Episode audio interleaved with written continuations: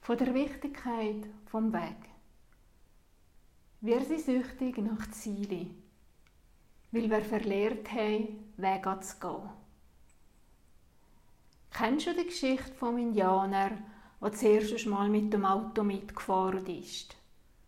Ja, das war ein Indianer, der war zuerst mal im Taxi. Und nach einer Zeit, auf früher Strecke, hat er einsteigen weil er hat gesagt, er müsse auf seine Seele warten, weil die kommen nicht nach. Der Taxifahrer hatte die Bemerkung überhaupt nicht verstanden und ist dann weitergefahren. Und ist nicht auch manchmal in unserem Leben so, dass wir mehr auf unsere Seele selten warten? Weil wir solche Bedürfnisse für ein bisschen verrückt halten und euch nicht mehr spüren, zwingend ist Krankheiten manchmal einzuhalten, so dass wir auf unsere Seele warten können.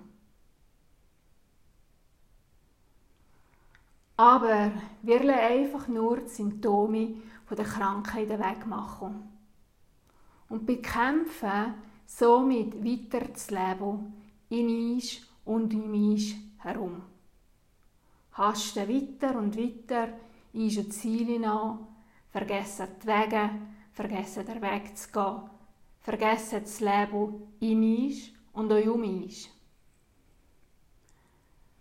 Dann kann es passieren, dass wir von der Krankheit bedroht sind. Weil Krankheiten weisen uns der Weg.